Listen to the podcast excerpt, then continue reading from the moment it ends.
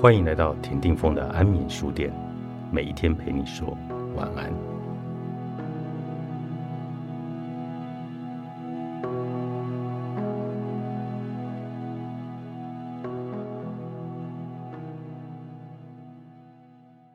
当遇到对方无理又咄咄逼人的话，我们要维持礼貌，其实是并不容易的，会让人很想要以牙还牙，好让他知道你并不会屈服。这股冲动很难忍住，但是如果你在意别人对你的看法，这一点就很重要了。以不文明的方式来回复，可能会影响直癌或者人际关系。举例来说，假设你用失礼的方式回复请你帮忙的同事，他们可能会认为你不专业，还会跟其他的同事来抱怨。假如有亲戚邀你参加派对，你酸言酸语的拒绝。对方心里可能会感到受伤，甚至会把你的回复还加油添醋的跟其他亲戚说三道四。现在，如果你的朋友请你接送他，而他的态度又是如此的理所当然，你不喜欢这种要求，内心感到厌恶，因此用无理又不尊重的方式拒绝对方，这样也绝对会影响到你们的友谊。你可以尽坚定自信。有很有礼貌的拒绝，坚定自信能够让对方知道你对于自己的决定有信心，而礼貌则能够展现你对他们的尊重，比较能够避免对方出现带有敌意的反应。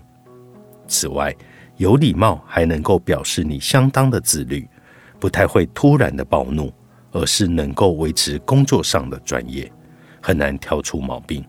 例如，你可能会说。谢谢你请我帮忙，你对我有信心，我很感谢。但我到四点半前都很忙，能不能请你到时候再来问我？这方式能够缓和气氛，也降低出现愤恨情绪的几率。先表达你的感谢之意，能够展现礼貌，然后请对方之后在你有空的时候再一次询问。这就能展现你愿意帮忙，但必须答应你开出的条件。当你礼貌而且坚定自信的拒绝时，你会发现自己保持有礼，对方就会把你当成值得尊重、有同情心、体贴周到的人。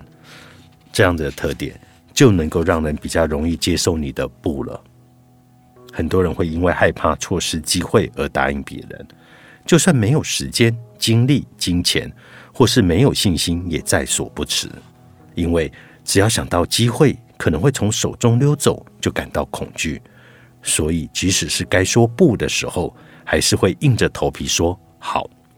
例如，我们答应要参加一场派对，就只是怕我们想见的人也会参加，虽然他们参加的几率很小，但我们不想错失有他们的场合，或者我们会接下大型的专案。如此一来，才有机会升迁。即使机会很渺茫，但我们还是会答应，因为不想错过任何的机会。心理学家表示，害怕错失机会的后果十分的严重，许多人因此感到焦虑，甚至会出现强迫症状，像是每隔几分钟就查看自己的电子邮件和脸书。多数人或多或少都会害怕错失机会。但重要的是要认清事实。我们因为害怕错失机会而答应，但未深思熟虑的结果对我们有好处吗？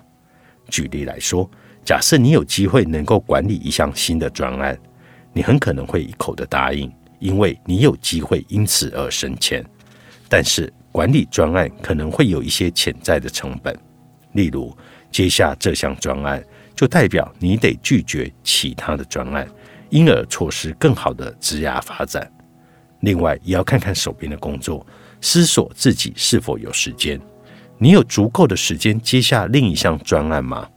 没有时间的话，接手这专案可能会影响现有的责任，导致进度落后、成效不彰。这样更可能会对事业的发展有害，而没有任何的帮助。好好的想，该说不的时候却答应他人。是不是因为害怕错失机会呢？可能是的话，一定要训练控制自己，不要不假思索就将好脱口而出。训练需要时间和耐心，或者需要一些勇气。下一次你想都不想就要答应机会、要求、邀约的时候，请先停下来，花一点时间好好的考虑，你是否会因为答应别人而能够享受到好处。